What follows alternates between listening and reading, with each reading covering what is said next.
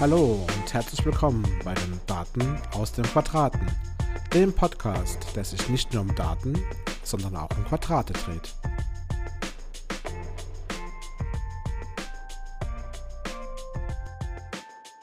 Hier sind Steffen und Sven.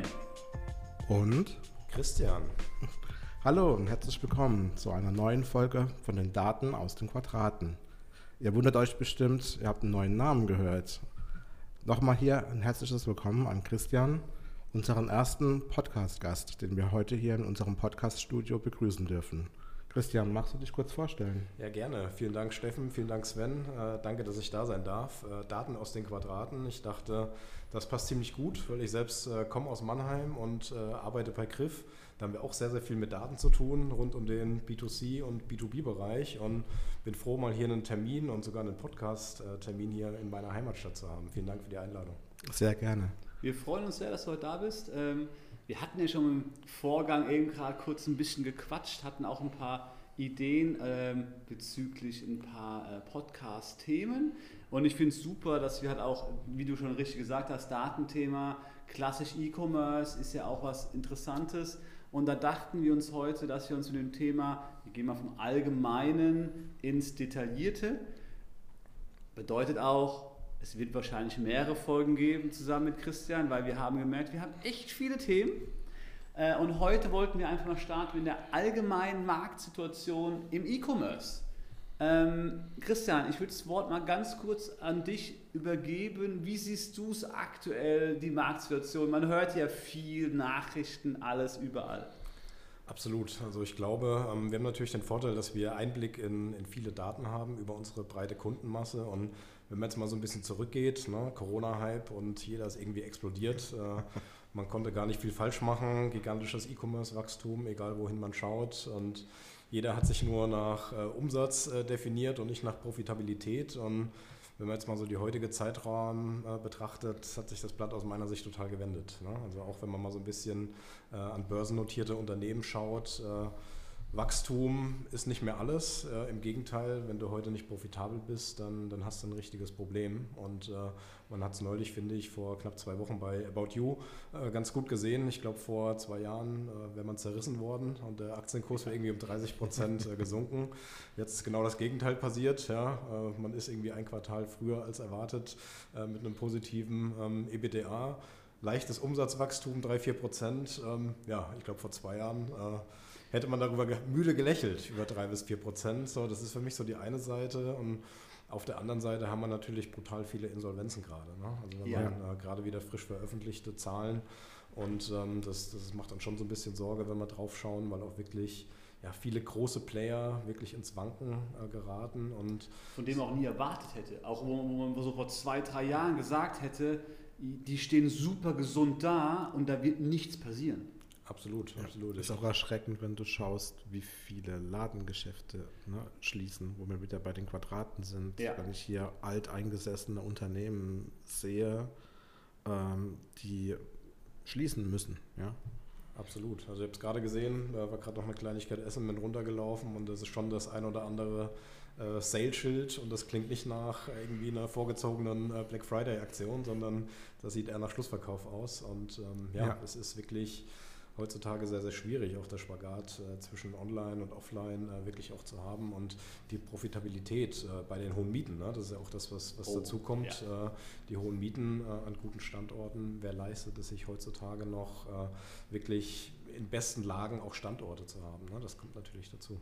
Aber wir hatten es gegenüber letzt, da habe hab ich noch zugeschlagen und meine Kollegen Sidestep. Mhm. Kannte man ja eigentlich vom Namen her, Ja. ist ja im Begriff. Die hatten drüben Räumungsverkauf. Und ich bin davon ausgegangen im ersten Moment, okay, das ist aber nur hier in Mannheim. Nee, ist weg. Sidestep gibt es nicht mehr. Ja. Und ist auch das ist ja ein Name, wo man denkt, so, okay, krass, wird es einfach nicht mehr geben. Aber auch nochmal zurückzukommen, About You. Ne? Wachstumszahlen von 4%. Wie du gesagt hast, wenn, es 2000, wenn wir jetzt zurückblicken, 2021, da waren die Wachstumszahlen ja alle Minimum zweistellig. Absolut. Und jetzt ist man zufrieden damit, weil man genau weiß, okay, es ist jetzt halt eine andere Zeit. Die Leute gehen wieder raus, die Leute wollen raus, aber auch die Leute gucken anders aufs Geld. ist eine absolut, es ist eine, eine, ganz, ganz andere Zeit. Und ähm, wenn man sich aktuelle Studien anschaut, ist im letzten Jahr der E-Commerce-Markt in Deutschland um knapp 8 Prozent äh, geschrumpft. Ne? Und das, das, muss man sich mal überlegen. Wenn man wieder zwei Jahre zurückgehen, äh, wie da die Zahlen waren. Und glaube, viele haben gesagt, wenn du da nicht mindestens 50 Prozent gewachsen bist äh, in dem Corona-Jahr, dann wird es sich in zwei, drei Jahren nicht mehr geben. Ne? Und äh, jetzt reden wir von 8% geschrumpft, aber ja. ich meine, man sieht es an einem selbst. Ich weiß nicht, wie es euch geht. Ähm, man überlegt schon halt, äh, brauche ich das wirklich? Ja? Muss ich jetzt die siebte Jeans der gleichen Marke haben? Brauche ich das 15. Polo-Shirt oder äh, tun es die? Man, man ist deutlich überlegter in seinen Ausgaben, weil einfach alles teurer geworden ist. Ne? Ja. Und da ist natürlich der, der E-Commerce, gerade bei den Dingen, die irgendwie nice to have sind, äh, bleibt dann im, im Konsumentenverhalten stark auf der Strecke. Ja, hast du vollkommen recht. Ich habe bei mir morgen auch wieder angefangen. Ich habe halt auch wieder geschaut, was, was habe ich im Schrank. Keine Ahnung, ich habe manchmal so Phasen.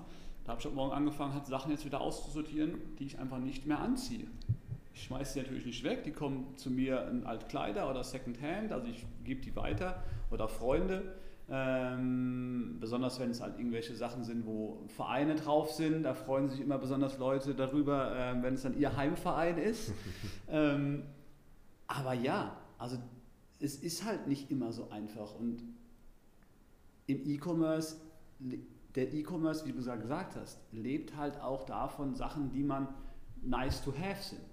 Absolut. Und ich glaube, es ist, ist in den Segmenten total unterschiedlich. Ne? Also die, die ganz Großen ja auch, äh, wie ein Otto und wie andere, haben wirklich schrumpfende Zahlen. Und wenn wir so ein bisschen ins, ins Luxussegment reinschauen, da haben wir auch den, den einen oder anderen Kunden, Luxus funktioniert nach wie vor sehr, sehr gut. Ne? Ja. Also weil ja, gut. dann doch so die, die Spannbreite, ich sag mal, zwischen der, der Mittelschicht und den besseren Verdienern geht irgendwie immer weiter auseinander und ja, das Luxussegment geht sehr, sehr gut. Ne? Ich glaube einfach, dass das Luxussegment, ja, ob jetzt eine Handtasche 1000 Euro kostet oder 1100 Euro kostet, ja, ähm, interessiert da nicht so wirklich. Von daher hat das Luxussegment den Luxus Preiserhöhungen auch viel leichter ähm, durchzureichen wie, wie, die anderen. Ja, ich meine, und es ist ja alles teurer geworden. Ja? Und entsprechend sind ja viele gezwungen, entsprechend die Preise zu erhöhen. Und damit ähm, fangen die Endverbraucher eben an, sich Gedanken zu machen, kaufe ich das oder kaufe ich das nicht, so, so wie ihr es erwähnt hattet. Interessant war auch dein Kommentar zum Kleiderschrank ich habe nämlich meinen auch äh, ausgemistet. Es ist erschreckend, wie viel Kleider sich ansammeln über, über die Jahre, oder? Und auch wenn man guckt, die T-Shirts, die ganz unten liegen, wo du dann mal die hochhebst, denkst du, ach, habe ich auch noch. Ja, absolut. Und, und, dann denkst du so, okay, wann hatte ich das das letzte Mal an? Braucht man das denn überhaupt? Wie du gesagt hast, braucht man das fünfte Paar Jeans, ne? weil ich kann ja am Tag eh nur ein Paar anziehen. Genau. Und ich, man muss ja sagen, man, also man wird ja auch erwachsener und älter. Ich hatte früher zum Beispiel immer die Devise, ich ziehe die Jeans immer nur einmal an und danach wasche ich sie. Jetzt muss ich selbst waschen hat Jetzt mache ich es nicht mehr. ja, und ich, ich glaube, äh, was auch noch ein weiterer Aspekt kommt, ganz weg von, von Inflation und Preiserhöhungen und, und brauche ich das Konsumentenverhalten, ist auch das ganze Thema Nachhaltigkeit. Ich glaube, was wirklich immer mehr in die Köpfe auch kommt, äh, Thema Stichwort Retoure, ja, also A, aus äh, Kostensicht für die Händler, ja, also was eine Retoure kostet, da reden wir irgendwie zwischen 15 und 20 Euro, äh, je nach Studie und, und Vollkostenbetrachtung. Das ist natürlich ein Brett, aber auch aus Konsumentensicht. Ich glaube, wir werden alle immer mehr dafür sensibilisiert, äh, nachhaltiger zu leben, weniger Plastik und wir sollen alle E-Autos fahren. Auch drüber schreien, aber na, allgemein das ist, das ist eine eigene Thema, Folge.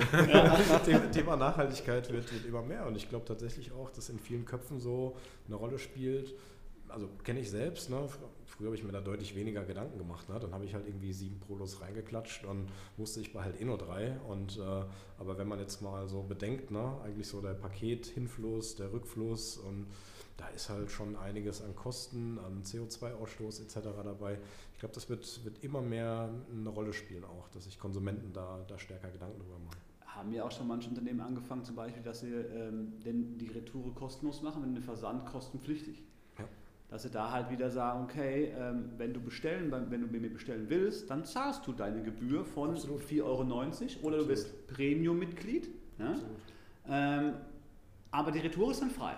Absolut. Weil, weil ich will nicht wissen, als, als ich weiß gar nicht, wer angefangen hat. War es, war es Amazon, war es Zalando mit den freier Versendung, freie Retoure, wo du einfach 15 Paar Hosen bestellt hast, gefühlt? Das war die, die Phase, wo sich alle nach und nach überboten haben, dann 100 Tage kostenlos Ja. retournieren und überhaupt kein Problem. Und wenn man ehrlich ist, sind sie alle nochmal deutlich kulanter, als was sie da, was sie da offiziell kommunizieren. Ja. Ne? Weil am Ende steht der Kunde im Mittelpunkt und man muss schon sehr stark nachweisen können, dass da jetzt irgendwie sehr böser Wille dahinter war. Ja. Am Ende sind die Unternehmen sehr, sehr kulant. Ne? Aber ich finde auch, es gibt ja auch das gegensätzliche Beispiel, dass man für Retouren immer mehr bezahlen muss. Ne? Weil, weil wirklich auch Unternehmen sagen, naja, also wenn schon vorher klar ist, der, der Kunde ist für mich nicht profitabel, dann muss er vielleicht ähm, auch retournieren. Ne? Oder man macht es abhängig von der, von der Bezahlart. Ja? Ja. Weil, wie wir natürlich auch in unseren Zahlen sehen, ist natürlich ein Kauf auf Rechnung hat eine deutlich höhere Retourenquote als eine Kreditkartenzahlung. Ja, warum? Ja, weil ja, ich, ich zahle ja erstmal nichts und äh, nehmen wir die sieben Poloshirts wieder als Beispiel und dann behalte ich halt nur drei. Ne? Während wenn ich Kreditkarte in Vorleistung gehe, zahle irgendwie sieben mal 50 Euro, das überlege ich mir genauer, wenn es halt sofort abgebucht wird. Ne? Und wir sehen da wirklich Unterschiede in den Retourenquoten bis zu 20 Prozentpunkte und äh, das ist halt ein Brett. Ne? Also Das ist echt interessant. Ich glaube aber auch Kauf auf Rechnung ist auch so ein typisch deutsches Ding, oder? Was? International. Ja, mit, mit Klarna dann halt vielleicht, dass die das halt jetzt anbieten, Kauf auf Rechnung, aber das klassische auf Rechnung kaufen kenne ich halt noch aus den Versandkatalogen von, von Otto. Ja, genau, ja. Also Also das ist das- ja, ist ja quasi, wir haben, haben letztens öfters auf Konferenzen drüber gesprochen, äh, international ist es ja das Thema Buy Now Pay Later, ne? Ja. was natürlich auch eine, eine Klarna und andere ähm, damit werben und Intro war oft so, naja, in Deutschland ist es ein alter Hut, ne? weil der, der Otto-Versand hat vor Jahrzehnten äh, das Thema eingeführt und äh, ich muss immer schmunzeln, wenn dann irgendwie Leute aus dem Headquarter aus Italien äh, was über, über Rechnungskauf sich austauschen sagen, ja gut, bei uns äh, gibt es das Jahrzehnte und die, die Menschen kennen das nicht anders und im Gegenteil, äh, mit PayPal ist es halt einfach die wichtigste Bezahlmethode. Ne? Und wenn du Kauf auf Rechnung nicht anbietest, egal ob auf eigene Bücher oder über Klarna, RatePay oder sonst wen, ähm, hast du halt ein Problem, weil dann ist deine Conversion Rate äh, nicht wirklich gut. Ne? Und erst recht, wenn du äh, Fashionware und, und Dinge, die retourenbedürftig sind, anbietest, äh, dann das, ja, aus Wettbewerbssicht un unabdingbar Rechnung anzubieten, egal ob mit einem Factoring-Anbieter oder ohne. Ja, hast du vollkommen recht. Ich glaube aber auch, so wie du es gesagt hast, ähm, Geld für den Versand zu verlangen, ist, ist der richtige Schritt wieder. Weil ir irgendwas muss der Onlinehandel ja machen, gerade in der jetzigen Situation, um eben dem Ganzen auch ein bisschen vorzubeugen, dass du dir sieben Jeans äh, und ewig viel in den Warenkorb legst, weil das sind ja Kosten, ähm, die auf dich zukommen. Die- Die sind immens. Plus dann noch die Rückläuferkosten oder die nicht zustellbaren Kosten, über die äh, wir erstmal gar nicht reden wollen, was das für Positionen einnimmt. Und ich glaube auch mittlerweile in den Unternehmen wichtiger wird. Ja, früher hatten Online-Retailer nicht wirklich auf seine Feld-Deliveries geachtet. Ja. Äh, während Corona das Business hat geboomt, ähm, da, da hat es nichts, ja, es war ein durchlaufender Posten. Ich glaube, dass die Leute langsam aufwachen und eben sehen, oh, 5% durchschnittlich nicht zustellbare Sendungen mal X mal 15 Euro im Schnitt, je nachdem, welche Studie man nimmt. Ähm, da kommen ganz schnell sechsstellige Beträge und bei den ganz großen siebenstellige Beträge raus. Ich würde sogar noch eine Stufe höher gehen. Ich glaube, manche Unternehmen wollen gar nicht wissen, wie viel Fehllieferungen sie haben und haben, wissen es auch gar nicht, weil sie erstens sich tracken Ja. und zweitens, äh, weil unser Lieblingsversandsdienstleister einfach das ausbügelt für die und das Paket trotzdem zugestellt wird, aber dann Gebühren entstehen, aber die falsche Adresse trotzdem im System ist. Du hast ja dann, das ist ja die, die große Krux, weil diese Rückgabe erfolgt ja meistens gar nicht, sondern du, du gehst ja dann einfach mit der falschen, du gehst ja davon aus, als ich als Unternehmen, gehe davon aus, dass die Adresse richtig ist, weiß, weil der Christian sein Paket bekommen. Also k- kurzfristig gelöst das Problem, ne? langfristig in Ja. Richtung Stammdaten und Kundeerreichbarkeit äh, natürlich nicht, nicht optimal gelöst. Und welcher Kunde ist der beste Kunde, der wieder bestellt? Und dann hast du das aber nochmal. Weil erst, erst dann macht Spaß. Ne? Ja. Das ist aber beim Image, ne? Auch Ja. der, das ja. Aber das Paket kommt trotzdem an.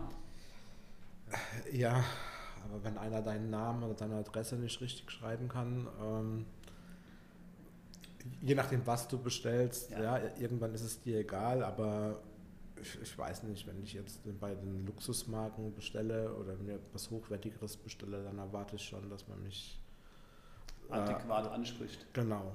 Äh, und äh, die Adresse richtig schreibt und mich richtig in der Datenbank hat. Dann schließlich habe ich mich dann auch registriert, ja, um ja. vielleicht noch mal was zu kaufen.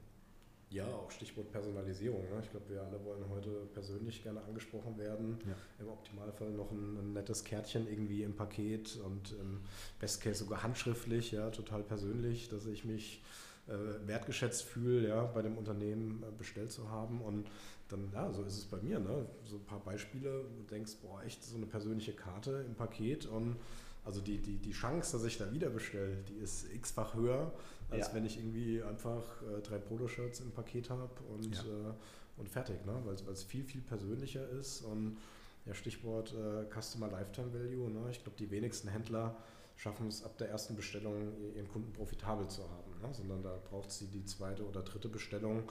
Weil man gibt viel Geld für, für Marketing aus, um den Kunden überhaupt erstmal in den Shop, in den Checkout zu bekommen. Ne? Und umso erschrockener bin ich immer wieder, das ist auch so eine meiner Thesen, ja, jeder hat immer so Marketing und Wachstum und äh, alles so auf der Fahne.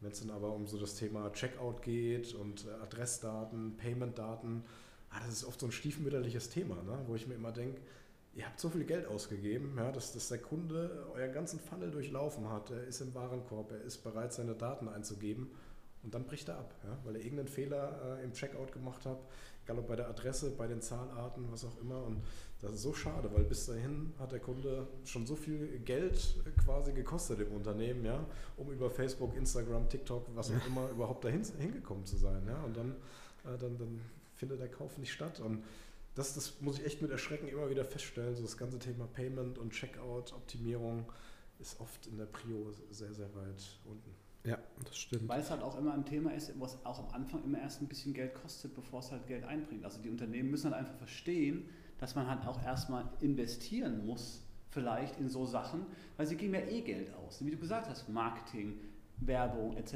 pp. Dann haben sie noch eine Landingpage gemacht, wo du einen 10% Gutschein bekommst, wenn du deine E-Mail-Adresse einträgst, was ja auch immer da ist.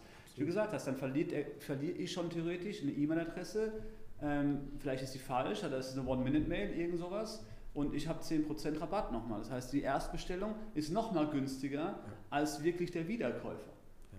Aber damit lockst du. Also das ist ja auch so, aber es wird halt nicht, ja, du sagst richtig, ist stiefmütterlich behandelt. Ja, absolut. Ich immer so also einen Satz im Ohr, mir hat man äh, vor ein paar Jahren ein CEO von einem großen Fashion-Unternehmen gesagt, ah, Payment ist für mich so ein Hygienefaktor wenn ich damit, wenn ich davon nichts höre, dann funktioniert das schon und erst wenn ich davon was höre, dann scheint irgendwas nicht geklappt zu haben. Ich denke, naja, also so über alle Zahlarten, ja, egal ob Rechnung, Kreditkarte, mit Debitorenmanagement und allem drum und dran, das sind auch ein paar Prozentpunkte, die du von deinem Warenkorb in, in Payment steckst, ja, und das zu optimieren, ja, also der, der Hebel, der, der ist enorm, weil der Kunde, der ist ja schon am Ende. Ne? Also du redest da nicht Natürlich. von, der hat gerade die, die Seite betreten und guckt sich um und 98% gehen wieder, ja, wenn wir 2% Conversion Rate rechnen wollen, sondern du, du hast ihn ja schon in den Warenkorb konvertiert ja, und musst dann eigentlich nur noch dafür sorgen, dass er abschließt. Ja, die letzten 2 Prozentpunkte ja. sozusagen fehlen, hat der letzte Prozent den auf äh, Jetzt kaufen klicken.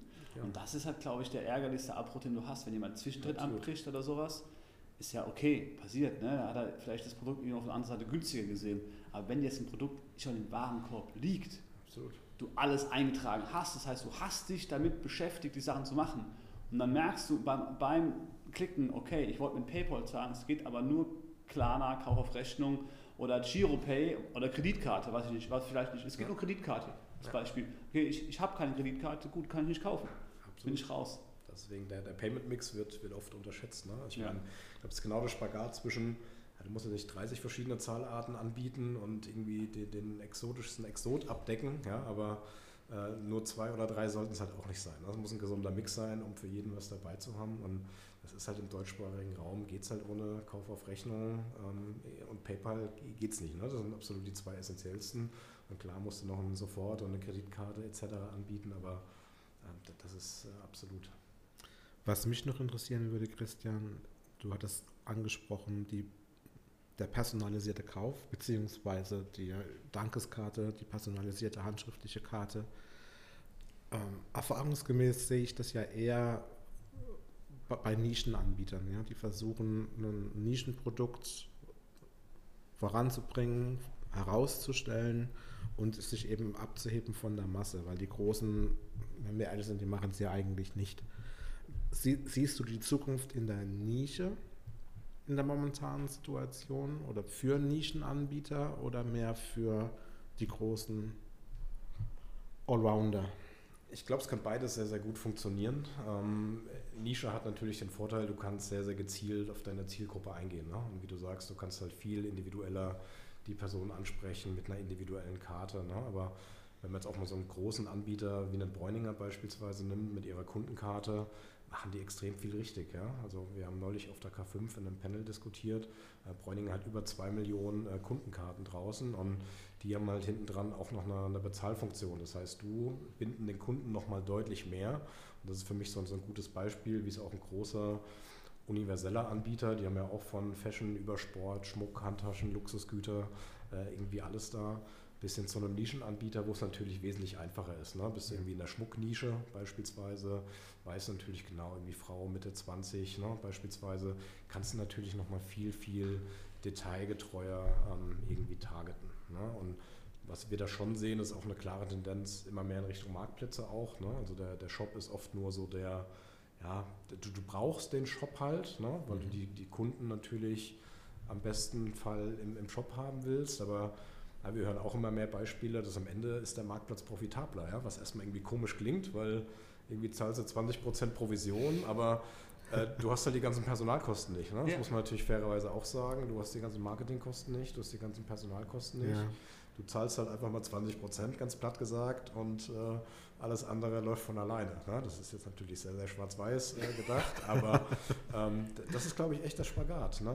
Den, eigenen Shop also profitabel ähm, wie den Marktplatz zu machen. Und äh, Snox hatte da neulich ganz transparent Zahlen präsentiert. Da war ich schon, hatte Johannes in einer, in einer Konferenz präsentiert, da war ich schon erstaunt auf den ersten Blick. Ne? Je, je mehr ich drüber nachgedacht habe, ja klar, macht Sinn. Aber erster Gedanke war, hey, du musst doch eigentlich schaffen, mit dem eigenen Shop profitabler zu sein. Aber äh, war es gar nicht am Ende denen, wenn wir auf, auf Snox rückblicken nochmal, äh, die haben ja, glaube ich, auch nur mit FBA gestartet. Ne? Also die haben den Shop, den gab es ja gar nicht. Ne? Dieses war nur rein, rein Amazon, dann hin zum Shop, jetzt noch die eigene App, die ist scheinbar auch schon relativ, was ich die Zahlen gesehen habe, relativ gut eingeschlagen ja. ist.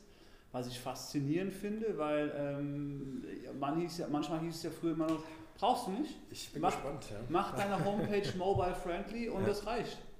Aber ich, scheinbar. Ich bin da auch, bin da so ein bisschen, bisschen, hin und her gerissen, weil so mein erster Impuls ist auch, oh, habe ich jetzt wirklich eine Bock, äh, Bock mir die x App, äh, App von ähm, x Fashion-Dienstleister runterzuladen, hier eine Bräuninger App, da eine Zalando, About You und jetzt Snox. Weiß ich nicht. Snox war jetzt die erste App seit langem, die habe ich mir direkt beim, beim Launch geladen und die ist echt gut mittelfristig muss man schauen, ne? wie, also mhm. kriegst du wirklich auch äh, neue Leute nochmal drauf oder kannibalisiert sich das alles irgendwie von Kanal A zu Kanal B? Welcher Kanal ist günstiger? Ne? Darauf kommt es ja an, weil ja. ich glaube, das ist halt auch von, von Marktplatz zu Shop, offline, online. Du willst ja zusätzliche Leute ansprechen, ne? weil am Ende, wenn du irgendwie eine, eine Zielgruppe hast und dein Käufer, der, der vorher online war, geht jetzt offline, gib den gleichen Betrag aus, hm, du willst ja irgendwie Zusatzkäufe machen oder, oder neue Leute ansprechen. Ne? Deswegen wechselst du in die Kanäle in der Richtung. Das stimmt. Ja. Das heißt, allgemein, Marktsituation können wir ja sagen, der E-Commerce bewegt sich auf einem gesunden Niveau, würde ich es nennen.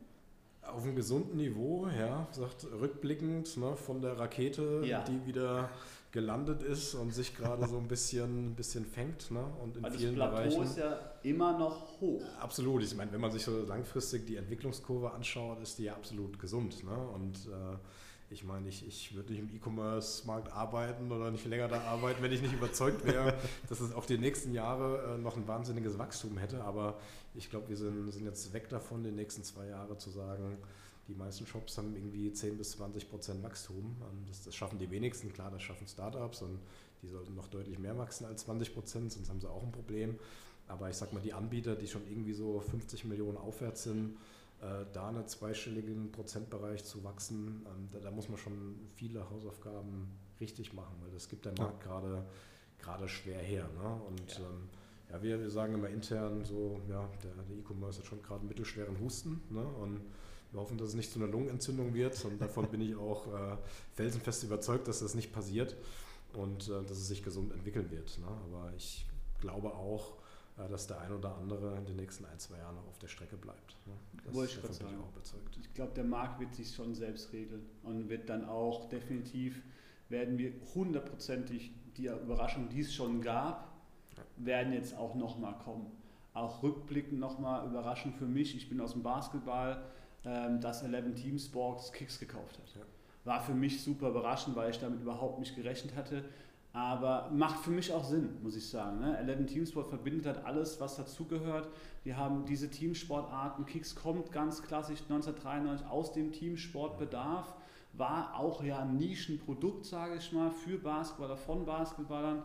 Äh, ich feiere es, ich finde es cool, äh, dass man halt auch Teil eines großen Ganzen geworden ist, wenn man das nochmal rückblickend betrachtet. Aber der Markt wird sich regeln und es werden in den nächsten zwei Jahren, was du auch richtig gesagt hast, ähm, die Profitabilität wird im Vordergrund stehen Absolut. und nicht mehr der, das Wachstum einfach. Absolut. Also wenn wir jetzt mal wieder in der, in der Börsensprache wie anfangs, ist definitiv das, das Kurs-Gewinn-Verhältnis äh, relevanter als äh, das KUV. Ne? Und jetzt haben wir sehr sehr deutschsprachig und auf den deutschen Markt und deutsche Player geschaut, was man ja auch nicht vergessen darf, was da gerade so äh, aus China, aus dem Fernen Osten da noch so kommt mit äh, Temu und, und anderen Playern, ne, die wirklich äh, mhm.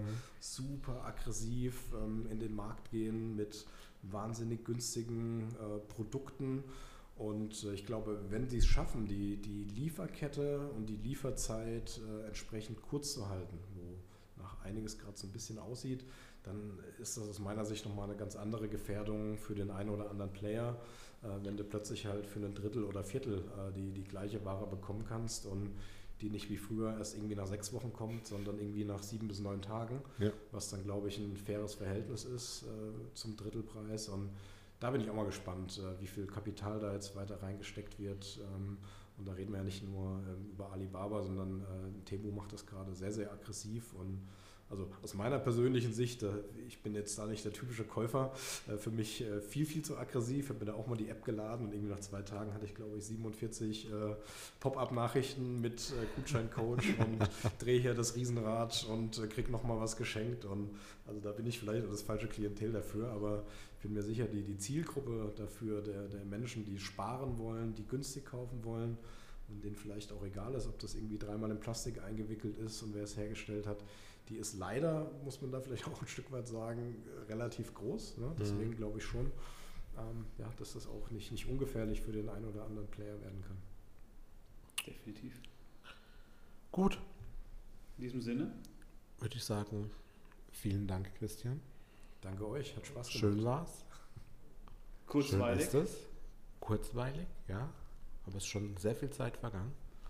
Und in diesem Sinne äh, beenden wir heute unseren Podcast äh, mit dem Thema allgemeine Marktproduktion im E-Commerce. Und äh, wie gesagt, danke Christian für deinen Besuch.